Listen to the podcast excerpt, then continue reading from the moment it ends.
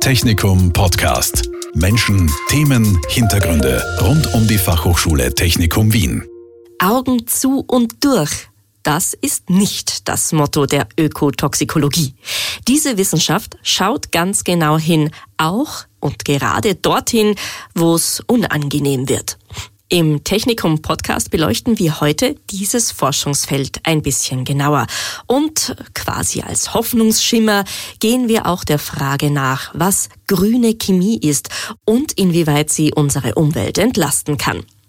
Dazu spreche ich mit zwei Expertinnen auf diesem Gebiet.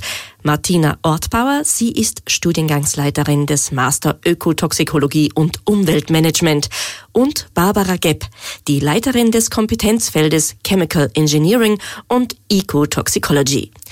Herzlich willkommen. Danke, Hallo. dass wir wieder da sein dürfen. Danke für die Einladung. Frau Ortbauer, abgesehen davon, dass der Name dieses Forschungsfeldes ein wahrer Zungenbrecher ist, was genau untersucht denn die Ökotoxikologie? Ja, wir untersuchen in der Ökotoxikologie die Wirkung von Substanzen, die größtenteils der Mensch in die Umwelt bringt, auf die belebte Natur. Also alle Stoffe, die potenziell Pflanzen, Tiere, Menschen, das ganze Ökosystem schädigen können. Das sind Chemikalien, Pestizide, andere Mikroverunreinigungen, wie zum Beispiel Medikamentenrückstände, hormonaktive Substanzen, also Substanzen, die an unser ungewollt an unser Hormonsystem andocken kann. Jetzt aktuell sind es PA und polyfluorierte Alkylsubstanzen, aber auch Mikroplastik und Nanopartikel. Also ein Projekt, das bei uns eigentlich schon erfolgreich seit drei Jahren läuft. Bis zu Dämmstoffen und künstlichen Fußballrasen haben wir eigentlich schon alles im Labor gehabt das Problem mit den Schadstoffen, die sozusagen der Mensch in die Umwelt bringt, ist, dass über die großen Stoffkreisläufe und über ja eigentlich die Schutzgüter Boden, Wasser, Luft, über Nahrungsnetze gelangen diese Schadstoffe irgendwann zurück zu uns. Und dann darf man sich nicht wundern, dass man mittlerweile Glyphosat in der Muttermilch nachweisen kann und Nanopartikel im Gehirn, in der Plazenta, im Blutgefäßsystem. Also wir befassen uns auch mit der Wirkung auf den Menschen, also auf molekularer Ebene, also von Genotoxizität über Epigenetik, über ganze Organe, Hormon, Nervensystem äh, bis zu Verhaltensänderungen eigentlich. Mhm. Und wie kann ich mir vorstellen, werden diese Untersuchungen durchgeführt? Ja, die klassischen standardisierten Ökotoxikologie-Tests nach OECD-Guidelines oder ISO-Normen, die machen wir hier im Labor an der FA Technikum. Wir haben den Zebrafisch, wir haben den eleganten Wurm, Cenorhabditis elegans, dann haben wir Daphnien, also Wasserflöhe, äh, Krebstierchen, aber auch Algen, Kressetest, Arabidopsis äh, thaliana. Es gibt aber auch die Möglichkeit, dass man online Outdoor-Monitoring macht, also direkt im Gewässer mit Fischen oder Daphnien. Äh, es gibt auch die Möglichkeit, mit Biomarkern ein Gewässer zu untersuchen. Oder man könnte auch qualitativ sagen, rein die Anwesenheit von der Bachforelle zum Beispiel oder von Fröschen, Flechten zeigt, dass das Ökosystem in einem guten Zustand ist. Äh, die Tests, die wir hier im Labor machen, ähm, dabei handelt es sich um keinen Tierversuch, weil es keine Ethikkommission braucht. Äh, dazu muss man aber sagen, dass die Einteilung in niedrige und höhere Organismen ist eine menschliche Einteilung. Ein Fischembryo zum Beispiel braucht keine Ethikkommission, ein adulter Fisch aber schon. Äh, wir versuchen, wo es geht, Alternativen zu finden zum Tierversuch. Zellkultur, unterschiedliche Zelllinien, man könnte ganze Leberzellenmodelle verwenden, die Argumentation hier wäre aber, dass es für manche Fragestellungen einfach einen ganzen Organismus braucht. Reproduktionseffekte, Verhaltensänderungen, äh, dazu braucht es einen ganzen Organismus. Und Zellkulturen verhalten sich halt auch anders ähm, als ein ganzer Organismus. Mhm. Das heißt, äh, Sie versuchen Alternativen zu Tierversuchen zu finden, aber es ist nicht immer möglich. Ja, wo es möglich ist, wollen wir natürlich weg, weil es sind trotz alledem, muss man sich vor Augen halten, es sind lebende Organismen. Man kann auch beim Fischembryo, man kann den Herzschlag sehen, Ödeme, man kann Veränderungen in den Augen sehen oder an den Augen, man kann Wirbelsäulenverkrümmungen sehen. Also wo es geht, versuchen wir das zu vermeiden und verwenden die Zellkultur. Wenn es aber nicht anders möglich ist, äh, kommen diese Tiere im Labor zum Einsatz. Ist Ökotoxikologie nicht ein frustrierendes Fach, weil man sich ja eigentlich nur mit Dingen beschäftigt, die gefährlich, schädlich sind? Ja, die Erfahrung machen wir schon manchmal, dass es fast ein bisschen beängstigend ist. Also nicht für unsere Studierenden, weil die wollen das ja explizit wissen.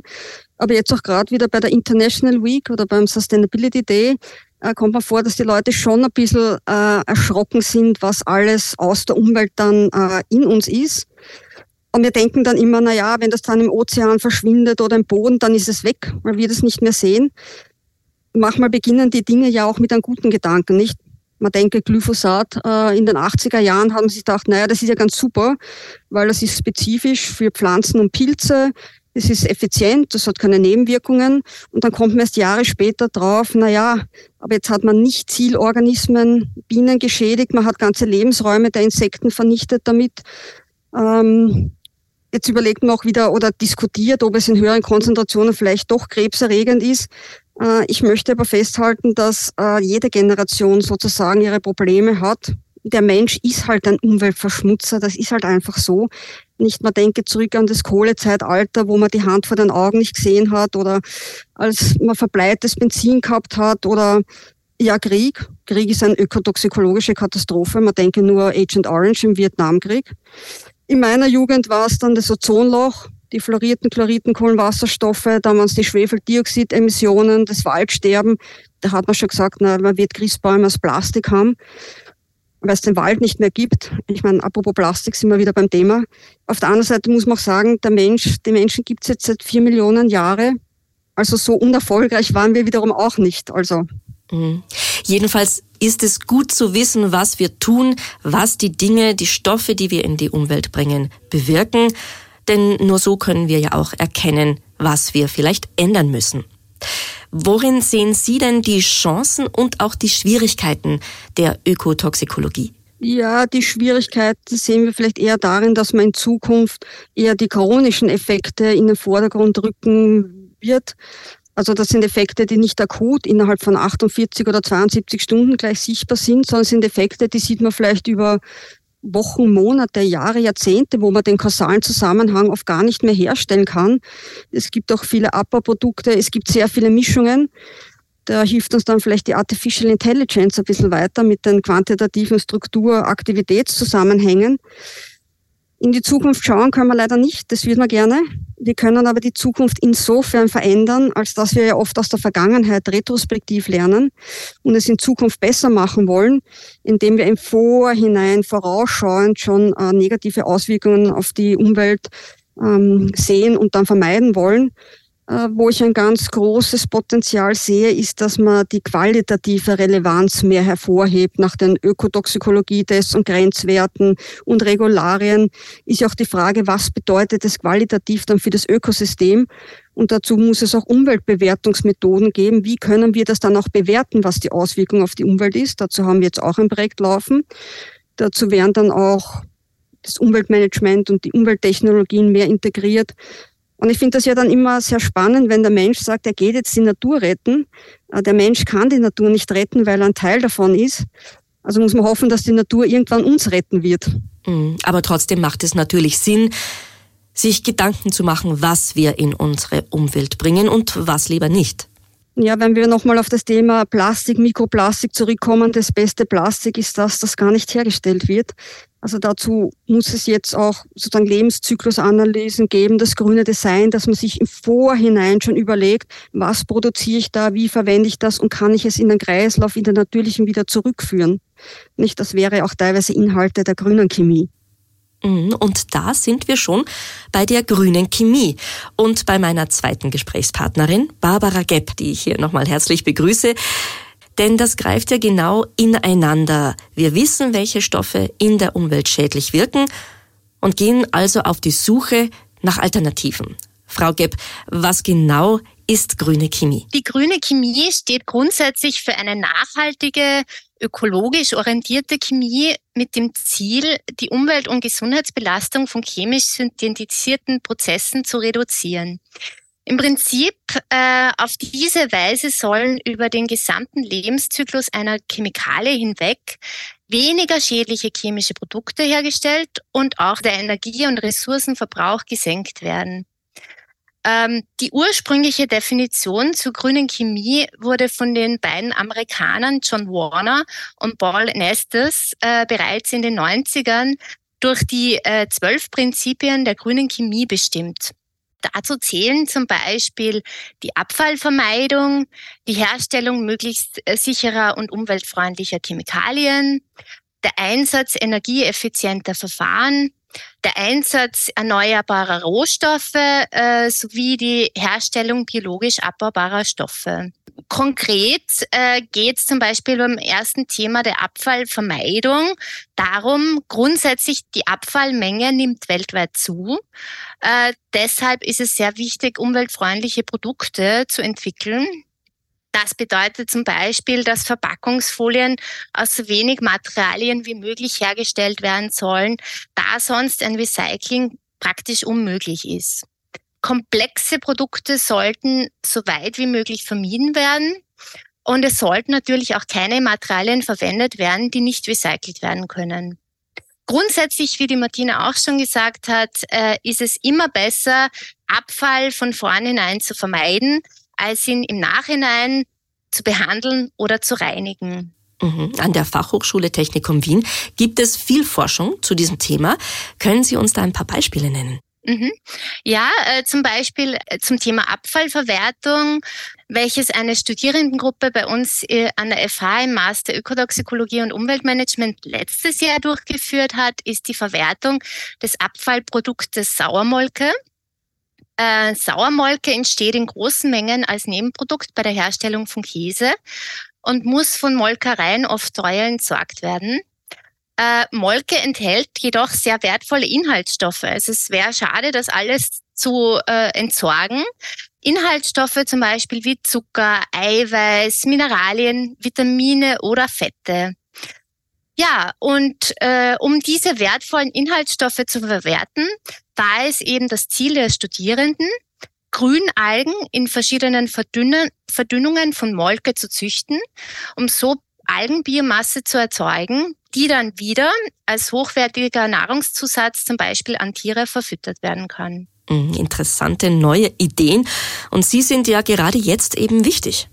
Ja, ähm, zum Beispiel zur Herstellung möglichst sicherer und umweltfreundlicher Chemikalien gibt's auch, also muss uns auch bewusst sein, wie die Frau Ortbauer auch schon gesagt äh, hat, dass jedes Jahr unzählige Tonnen an Chemikalien aus Industrie und Konsum in unseren Seen und Flüssen und auf unseren Feldern landen oder in unsere Atmosphäre ausgestoßen werden.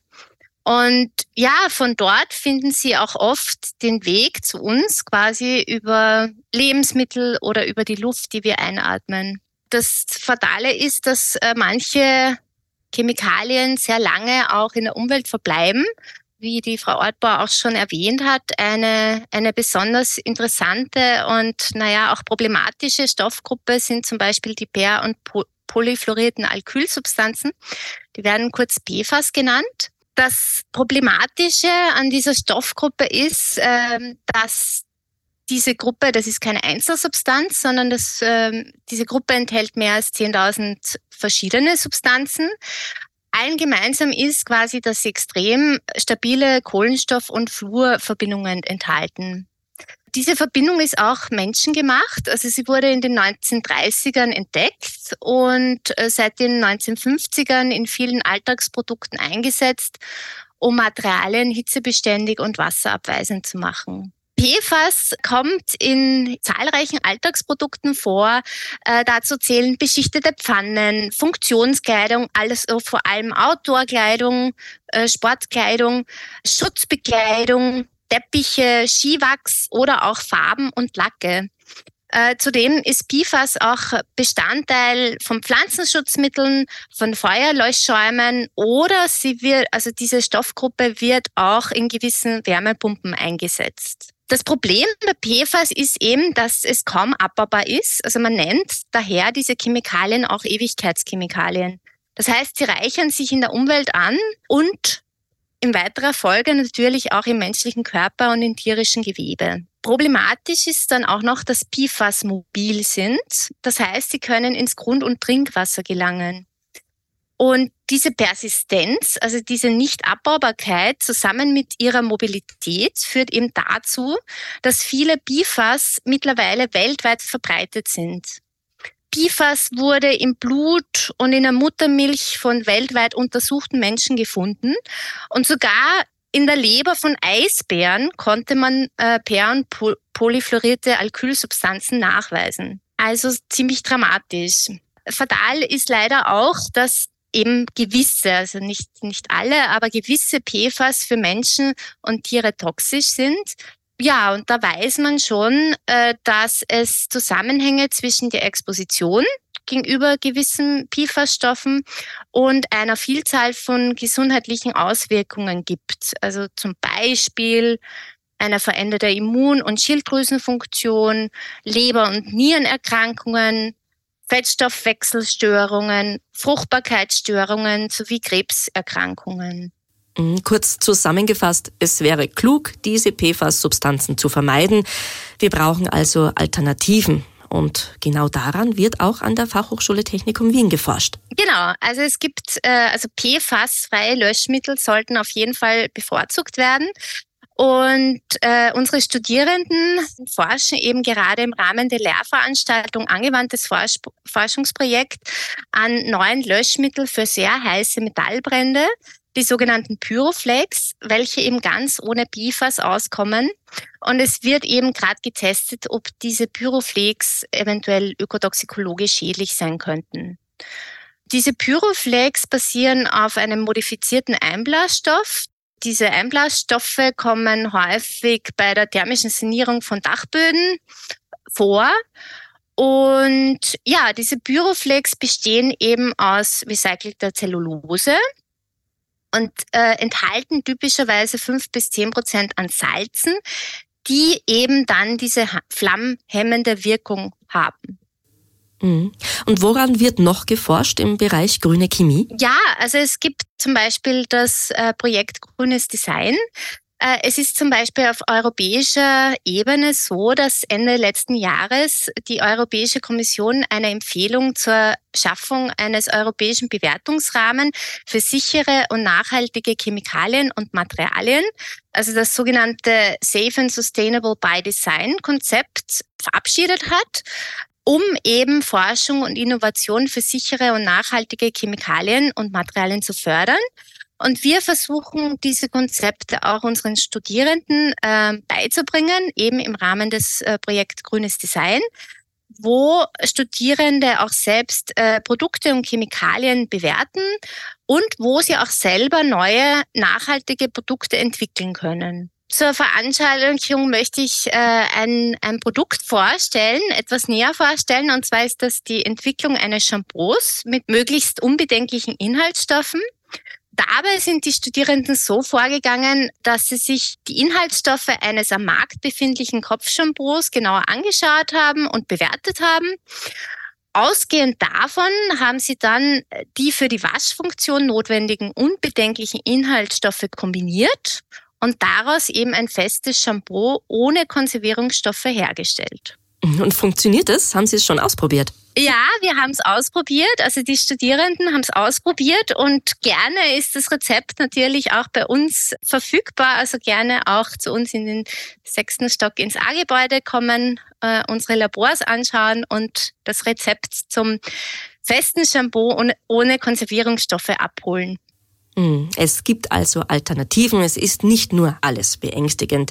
Und es ist einfach wichtig, dass wir Bescheid wissen über das, was in unserer Umwelt schädlich wirkt, als Grundlage dafür, wie wir es besser machen können. Auf jeden Fall, ja. Vielen Dank, Martina Ortbauer und Barbara Gepp, für dieses interessante Gespräch über Ökotoxikologie und grüne Chemie und den Zusammenhang zwischen diesen beiden Forschungsgebieten. Vielen Dank. Dankeschön, danke. Technikum Podcast. Menschen, Themen, Hintergründe rund um die Fachhochschule Technikum Wien. Dieser Podcast wurde produziert von Radio Technikum.